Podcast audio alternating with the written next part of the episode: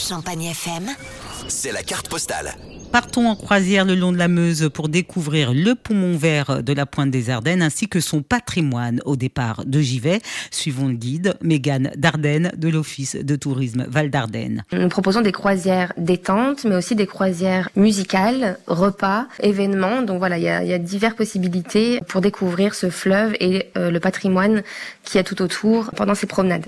La croisière détente d'une heure 45 est vraiment euh, parfaite dans la mesure où c'est ni trop long ni trop court, on a bien le temps de profiter en terrasse ou à l'intérieur. Et donc là, on peut vraiment admirer la vue, se relaxer et flâner euh, au bord de l'eau. Détente, mais aussi découverte à bord euh, du Charlemagne. Au départ de Givet, donc euh, là où le où le bateau est est amarré, on y voit donc la citadelle de Charlemont hein, qui surplombe la ville de Givet.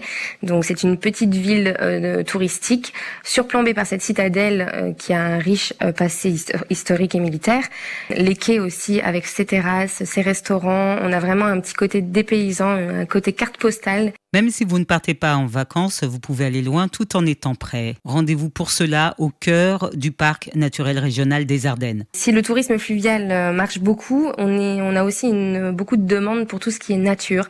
Voilà, la randonnée, euh, le, vélo sur la voie verte Transardennes, les chemins euh, pédestres à cheval, à pied, à vélo, en gyropode. Voilà, on a vraiment la chance d'avoir justement ce parc naturel régional des Ardennes tout autour des forêts, des sentiers, des points de vue. Donc on a vraiment une offre très riche pour tout ce qui est patrimoine nature, écologie, zéro déchet, etc. Pour toute réservation, rendez-vous donc sur le site de l'Office de tourisme Val d'Ardennes pour écouter en podcast cette carte postale croisière le long de la Meuse. Connectez-vous sur notre site champagnefm.com.